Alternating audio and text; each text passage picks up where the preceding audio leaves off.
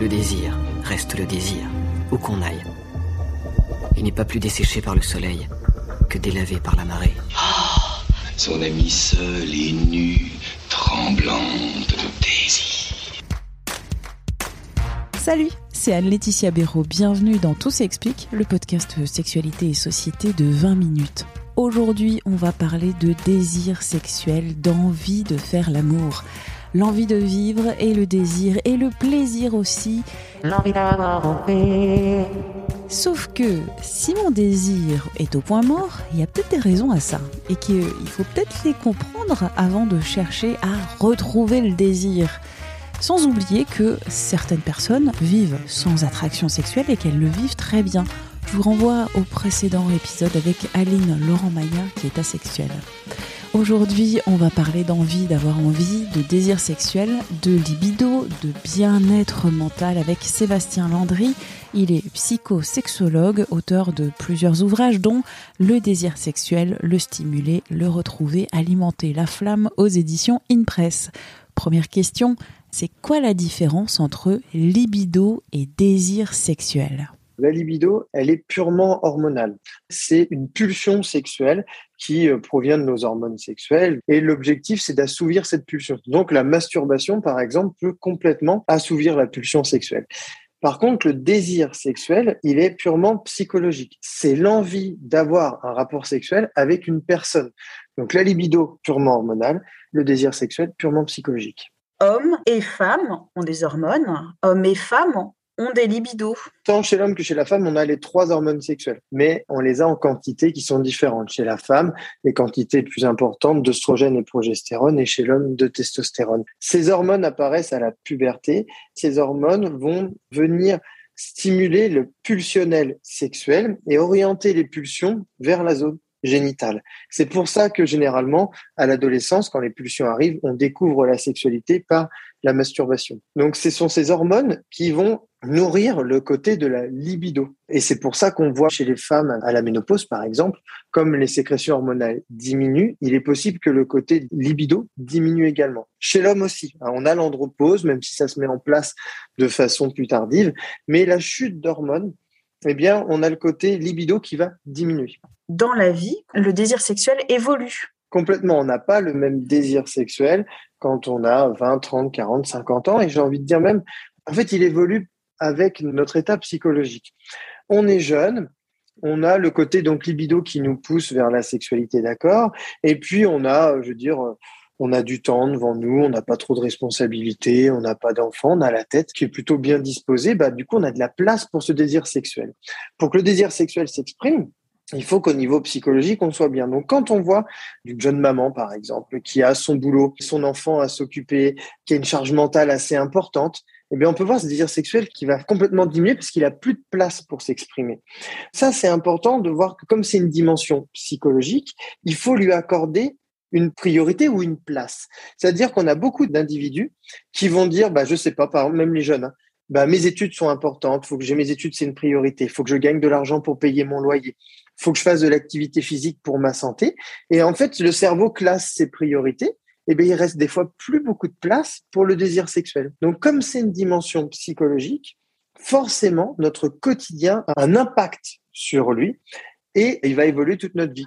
Est-ce que, avec la crise sanitaire, la santé mentale de nombreux Français et Françaises a été affectée. Ça affecte aussi la santé sexuelle et le désir sexuel. Complètement. J'ai fait une étude sur le sujet et d'ailleurs j'ai publié euh, en septembre 2020 sur le désir sexuel et sur l'impact qu'a eu euh, le confinement.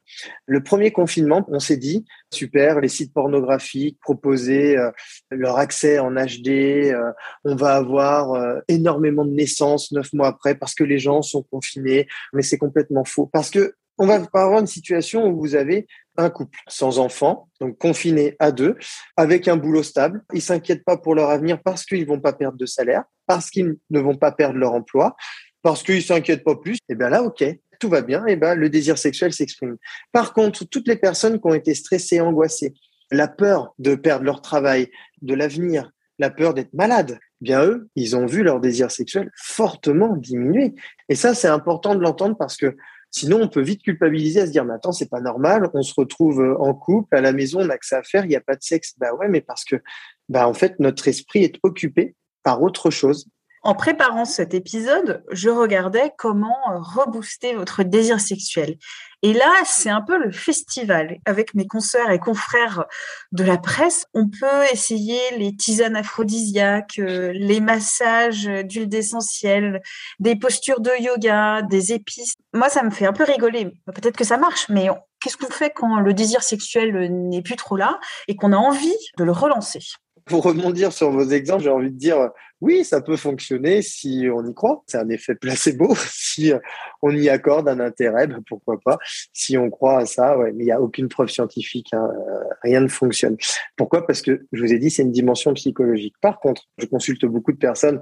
Les troubles du désir sexuel, c'est vraiment euh, le motif numéro un de consultation des couples.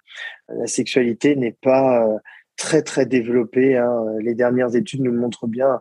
En moyenne, chez les jeunes de 18 à 29 ans, pour les couples, c'est cinq rapports mensuels. C'est pas non plus quelque chose de vraiment euh, débordant.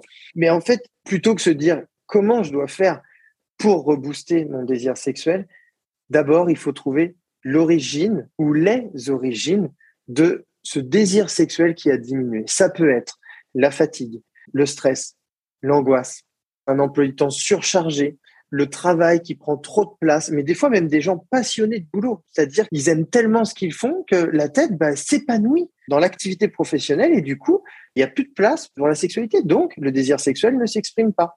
Le sport, quand le corps est épuisé parce qu'on fait trop de sport, bah, la tête a dit repose-toi. Elle ne te dit pas vas-y, c'est le moment, on va avoir un rapport sexuel. Les maladies, quand on est atteint d'une maladie chronique, ça aussi, ça va diminuer le désir sexuel. Ce qu'il faut bien comprendre dans ce fonctionnement du désir sexuel, c'est qu'il est impacté par notre quotidien. Et quand le désir sexuel est diminué, il faut chercher là où les origines qui le diminuent. Et comme ça, on travaille sur les origines. Et une fois qu'on a fait de la place et que notre tête est libre et qu'il y a ce lâcher prise et qu'on se sent bien, ben, le désir sexuel qui est quelque chose de très positif, il a la place de s'exprimer. Après, si on veut vraiment travailler et se dire qu'est-ce qui peut nous booster, moi, je recommande fortement les lectures d'histoires érotiques, de nouvelles érotiques, ce que vous voulez. Alors la pornographie, il faut pas croire que ça booste le désir sexuel. La pornographie, ça rend un petit peu notre cerveau euh, consommateur de ce qu'elle voit. Ce que je regarde m'excite, c'est vrai, mais le cerveau, il ne crée pas. Alors que quand vous allez lire de la sexualité, lire du romantisme, ce que vous voulez, hein, de l'érotisme, votre cerveau va forcément se mettre à créer des images. Et en fait, les images, ça s'appelle comment? Ça s'appelle des fantasmes.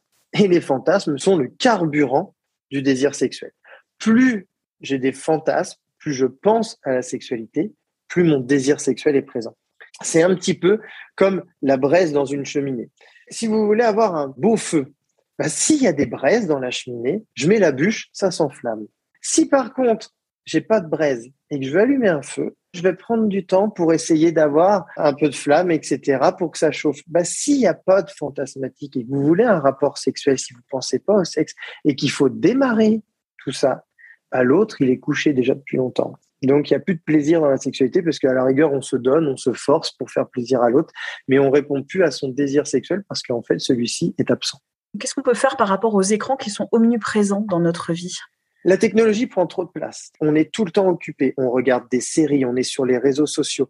Les gens ne sont plus en couple, ne sont plus réellement ensemble. Ils passent du temps ensemble, mais ils sont chacun sur leur téléphone portable. Comment voulez-vous que le désir sexuel trouve sa place? Il faut plutôt des activités à deux. Moi, je dis aux couples qui ont du mal, vous prenez votre emploi du temps, vous vous réservez un créneau ou deux dans la semaine, il n'y a pas d'écran, il n'y a pas de réseaux sociaux, il n'y a pas de télé, tout ce que vous voulez, le téléphone n'existe plus. Vous passez deux heures à une vie de couple. Je ne dis pas que c'est forcément du sexe, mais c'est un échange, un repas, un moment de tendresse, des caresses, des massages, pourquoi pas. En fait, il faut relancer le désir sexuel en relançant la vie intime. Donc, on va éteindre nos téléphones, nos smartphones. Merci à Sébastien Landry pour cet échange. Tout s'explique, c'est le podcast Sexualité et Société de 20 minutes. Vous le retrouvez sur toutes les plateformes d'écoute en ligne et sur 20minutes.fr. Si vous avez une question, n'hésitez pas à nous la poser sur la messagerie vocale. Le lien est dans les articles Tout s'explique sur 20minutes.fr. On se retrouve la semaine prochaine. D'ici là, portez-vous bien.